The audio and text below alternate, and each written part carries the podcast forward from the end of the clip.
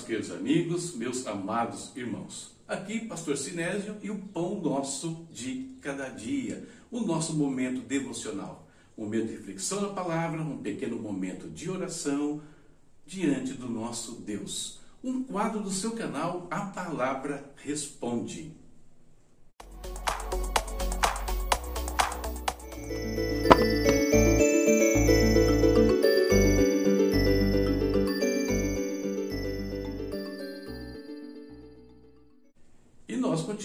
A nossa leitura bíblica. Né? A leitura que estamos fazendo em ordem cronológica, estamos lendo o livro de Juízes, hoje os capítulos 5, 6, 7 e 8. Tema para nossa meditação: Atitudes de um vencedor. Vamos falar um pouquinho sobre isso, né? Atitudes de um vencedor. Qual é a diferença entre pessoas que têm é, conquistado né, o seu lugar na vida, pessoas que têm crescido na sua vida pessoal, ministerial, profissional, e aqueles que às vezes ficam pelo caminho?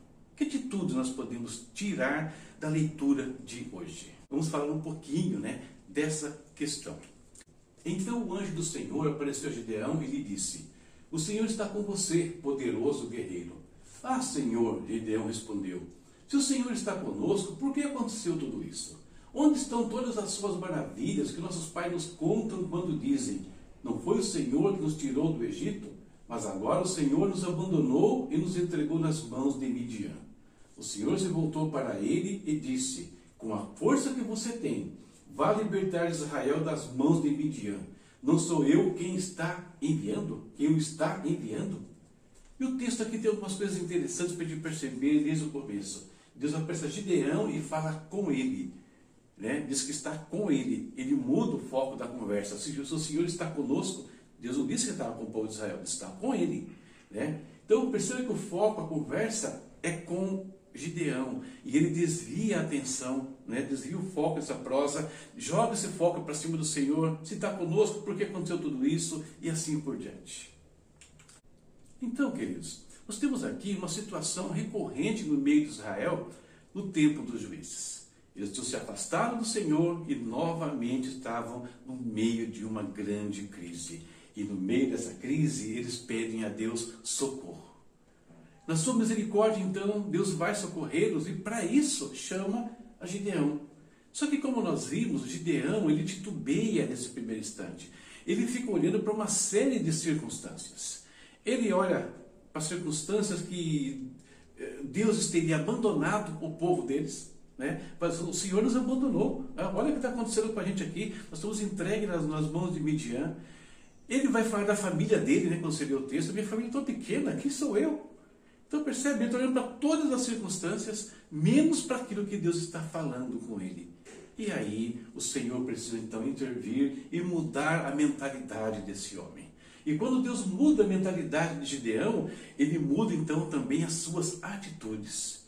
Ele passa a ter aquilo que eu chamei do tema para a nossa reflexão hoje, né? Atitudes de um vencedor. Isso aqui, esse tema eu, eu separei, por quê? Porque ele é baseado num dos livros que eu escrevi. Um livro curioso, por quê? Porque eu escrevi esse livro dentro do metrô. Foi um período de um tempo que eu trabalhei é, num projeto aqui em São Paulo, em Jabaquara, e eu passava todos os dias 40 minutos no metrô, indo e 40 minutos voltando. E eu queria aproveitar aquele tempo e me veio na época, por, até por sugestão de um, um outro pastor, escrever esse tema, Atitudes de um Vencedor. E dentro do metrô eu fui fazendo ali o manuscrito. E chegava em casa então, digitava, até a Sara, minha filha, ajudou né, na digitação desse material. Quais são as atitudes que eu identifiquei então aqui, Gideão, que você também pode identificar lendo o texto? Primeira atitude: sensibilidade para ouvir a Deus. No meio de qualquer crise, queridos, que a gente esteja passando ou venha a passar, nós precisamos ter o cuidado né, de ouvir a Deus, manter o mínimo de vida ali que o Senhor vai poder falar com a gente. E Deus fala, né? Deus sempre vai falar. Então nós precisamos, no meio desse contexto todo, ouvir a voz de Deus, ouvir o chamado. E por que eu coloquei aqui o chamado aqui? Porque no meio de crises, às vezes nós olhamos só para nós mesmos, para a nossa situação. Mas percebe que isso Gideão fez, ele estava olhando para o todo, né? Nosso povo está com problemas. Então Deus vai chamá-lo para que ele ajude a resolver o problema do povo. Sempre Deus quer usar a nossa situação para abençoar também a outros. Nunca esqueça disso. Ouça a opinião de Deus sobre a sua vida, queridos. Gideão estava olhando um monte de situações ali, mas não estava atentando para o que Deus falou para ele. Poderoso guerreiro, vai nessa tua força. Então, isso ele não estava observando no começo. Então, ouça o que Deus tem falado sobre você. Quais são os pensamentos do Senhor sobre você? Não o pensamento das pessoas, não o que a sociedade diz, mas o que Deus fala a nosso respeito. É muito importante. Atitude 1. Um. Atitude número 2. Estabeleça metas e objetivos claros. Deus, no meio de crise, Ele nos ajuda, Ele nos dá objetivos muito claros. Né? Metas ali que não tem dúvida. E qual era a meta que Deus estava dando para Gideão naquele instante? Você vai derrotar os midianitas. Ponto. Né? Só que, olhando para essa meta objetivo, a gente percebe que eram elevadíssimos. Um homem simples, que não era um soldado, e estava sendo chamado para compor um exército, formaram ali um grupo que ia derrotar nada mais, nada menos que cerca de 185 mil homens inimigos. Então, tenha metas e objetivos elevados, não tenha medo de sonhar alto né, diante de Deus. O sonho de Gideão era ver os midianitas derrotados, e que o povo de Israel visse de novo as maravilhas do Senhor. Ótimo, Gideão, parabéns, né? Vamos pensar assim. Então você vai fazer isso agora. Eu vou te usar para fazer tudo isso acontecer. Atitude 3. Administre o seu tempo. Cuide bem do tempo. Nós estamos vivendo hoje situações que roubam a nossa atenção, tiram a gente do foco com muita facilidade se a gente não tomar cuidado. Nós precisamos lembrar, queridos, que tudo que nós fazemos aqui, em tudo que nós fazemos, a nossa meta deve ser a eternidade. Nós não estamos trabalhando só pelo que precisamos nesse mundo, não. A nossa vida tem que ser construída de forma que tudo que a gente faça vai colaborar de alguma maneira para a eternidade, tanto na vida pessoal como daqueles que nos cercam. Segundo, valorize o planejamento. Eu não vou aprofundar aqui essa questão, mas se você observar a vida de Gideão, tudo era bem planejado, ele foi pensando algumas situações, às vezes ele, às vezes o Senhor, né, direcionando a vida dele. Cuidado com os ladrões do tempo. Em cada época existe um. No nosso, nos dias de hoje, ladrão do tempo é um celular, é uma rede social, é uma série, coisas que consomem nosso tempo em demasia, menos naquilo que nós precisamos realmente focar. Quarto, fuja da procrastinação. Nós temos um péssimo hábito. Amanhã a gente faz, depois eu faço. Não, troquemos isso na nossa vida. É agora. É, vamos fazer já, vamos fazer hoje, faça hoje. Planeje isso com muito cuidado. Não deixe as coisas ficar guardadas numa gaveta, né? No caso, seja criterioso né, com as suas atividades. Criterioso, tem muito a ver com os ladrões do tempo aqui também. Fazer coisas que realmente importam, que vão trazer algum resultado para a gente. Se é um lazer, ótimo, então planeje o lazer para ser o melhor possível, né? na hora certa, no momento adequado, enfim Cuidado com as suas atividades. Não deixe elas simplesmente irem acontecendo. Seja mais intencional nessas coisas. Atitude 4. Prontidão para agir. Como é que eu faço para estar pronto para agir? Duas coisas eu coloquei aqui. Primeiro, conhecimento. Busque conhecimento na sua vida profissional, ministerial, na vida familiar. Cresça em conhecimento, na palavra de Deus, nas coisas de Deus. Cresça em conhecimento. Quanto mais você tiver conhecimento armazenado dentro de você, mais você poderá agir em situações as mais diferentes possível. Invista, querido, na sua vida. Invista em você. A vida gastamos tanto tempo com tantas coisas, menos investindo em nós, no aprendizado, é, no novo conhecimento, enfim. Atitude 5. Não tenha medo. É certo que os desafios que aparecem no nosso caminho muitas vezes né, causam temor, causam ansiedade, Mas qual foi a palavra que o Senhor disse a Gideão, disse a Josué? Seja forte, né? Seja corajoso. Coragem, queridos, não é ausência de medo, né? Já ouvimos isso. Coragem é quando, apesar de tudo, nós avançamos sabendo quem é que nos chamou, quem é que está conosco, né? quem é o Deus que nos fortalece e nos livra de todo o mal. É assim que nós devemos agir. Dissipe dúvidas. Percebeu como Gideão tirou dúvidas em alguns momentos? Ele fez ali o teste do novelo de lã, né, falando com Deus, para ter certeza que Deus estava com ele. Depois Deus mostrou um outro sinal para ele, quando ele vai lá no acampamento midianita.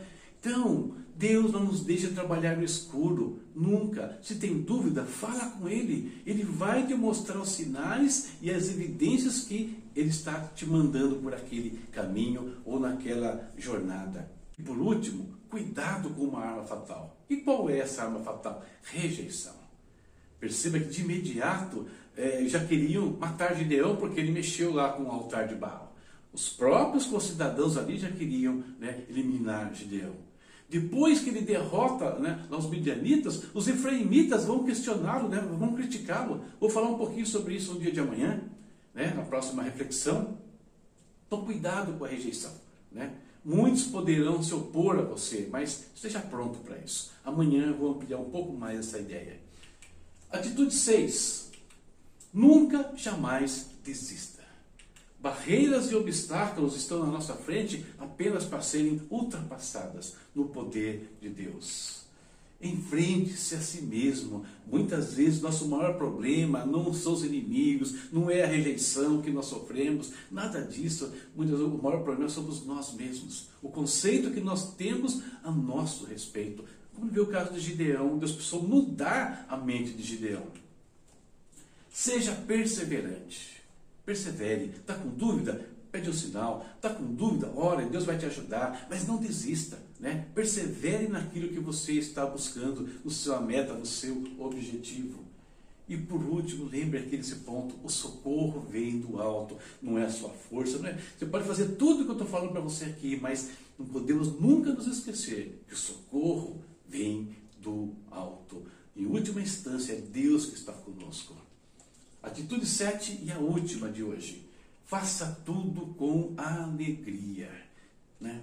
Faça tudo com alegria. Seja feliz diante do Senhor. Né? Alegria no seu relacionamento com Deus. Nós falhamos com Deus, falhamos. Então vamos nos arrepender, pedir perdão, mas logo em seguida deixar que o Espírito Santo venha e nos encha com uma alegria incondicional. Aquela alegria que não depende de circunstâncias porque é a alegria que vem do alto para o nosso coração. Seja entusiasmado. Gideão reuniu 32 mil homens atrás de si, e quando ele toca a trombeta, não foi um toque né, é, fúnebre, né? não foi a marcha. É, a marcha fúnebre que ele tocou ali, né? Ele tocou ali a marcha de convocação, né? chamando todo mundo para a guerra. E o povo atendeu. Tudo bem que depois Deus mudou a história ali, mas esse é outro detalhe. Seja determinado traçou um objetivo, traçou uma meta, são elevados, são então para cima deles. Né? Não desista. E por último, celebre as suas vitórias. E celebrar a vitória, aqueles não como Saul, tá? Que vai lá, faz uma besteira contra os amalequitas e ainda manda erigir um monumento para ele. Oh, né? Aqui está Saul, o grande rei que destruiu os amalequitas. Não, não é nada disso. Celebrar a vitória é com Miriam pega os tambores ali, chama a mulherada, né? E fala: O Senhor né, é um homem de guerra, afundou no mar o cavalo e os seus cavaleiros. Percebe? Estão celebrando a vitória como? Exaltando aquele de onde veio o socorro, porque o socorro, nós vimos ali, né? Ele vem sempre do alto. Queridos, pequenas atitudes. Um resumo rapidíssimo aqui do meu livro, tá? As atitudes que podem fazer a diferença entre vencer e perder. Tá bom? Essa é a nossa reflexão para o dia de hoje. Agora, o nosso momento especial, o momento de nós falarmos com o Senhor. Vamos orar. Querido Deus, em nome do Senhor Jesus, Pai, nós te bendizemos nesta manhã. Nós nos curvamos a Ti, levantamos as nossas mãos ao Senhor, em adoração e reverência, Senhor, a Ti, ó Pai Muito obrigado, meu Deus, por tudo o que o Senhor tem feito. Querendo, pai, queremos, Pai, aqui expressar toda a nossa gratidão pela vida, Senhor, pela proteção do Senhor, pela provisão do Senhor a cada instante. Muito obrigado, meu Deus. Peço, Senhor, que você nos ajude, Pai, a enxergar a tua vontade, a enxergar os teus propósitos para as nossas vidas e nos ajude a entender, Pai, que quando o Senhor nos chama, quando o Senhor nos coloca num lugar, seja numa família, seja numa empresa, seja numa igreja, Senhor, no ministério, no chamado missionário, enfim, quando o Senhor faz isso, Pai, é porque o Senhor sabe que nós podemos fazer. O Senhor sabe, Deus, que nós temos condições, não por nós mesmos ali, mas nós temos o mínimo para que o Senhor possa nos preparar para esse trabalho, para essa jornada, meu Deus. Nos ajude, Pai, a enxergar, Pai, conforme o Senhor enxerga, Pai, e não como nós enxergamos, ou não como falam acerca de nós, meu Deus. Pai amado, em nome de Jesus, a tua palavra declara que nós somos mais do que vencedores. Por isso, Senhor, nos ajuda a entender, a absorver este conceito, este princípio e viver isso dia após dia, diante de cada desafio, seja essa a nossa postura, mais do que vencedores. Atitudes, Deus, que vão fazer a diferença para nós e para todos que estão ao nosso redor. Muito obrigado, Senhor, por esse dia. Eu te peço, Senhor, também, guarda cada família, cada vida, Senhor que está participando desse momento devocional. Livra da enfermidade, livra dessa pandemia que estamos vivendo aqui no mundo, Pai. Não só no nosso país, mas no mundo. E muitos de nós aqui já estamos sendo afetados por ela, direta ou indiretamente, meu Deus. Cuida de cada um, meu Pai. Em nome do Senhor Jesus. Amém. Amém. Mais uma reflexão, mais uma etapa vencida aqui na nossa carreira 2021. Continuando a nossa jornada, para amanhã, Juízes capítulos 9, 10, 11 e 12. Deus abençoe a sua vida, a sua casa e a sua família. Não esquece dos meus recados, não esquece de compartilhar, não esquece de nos ajudar. Tá bom? Tchau, tchau, Deus abençoe e até a próxima, se Deus quiser.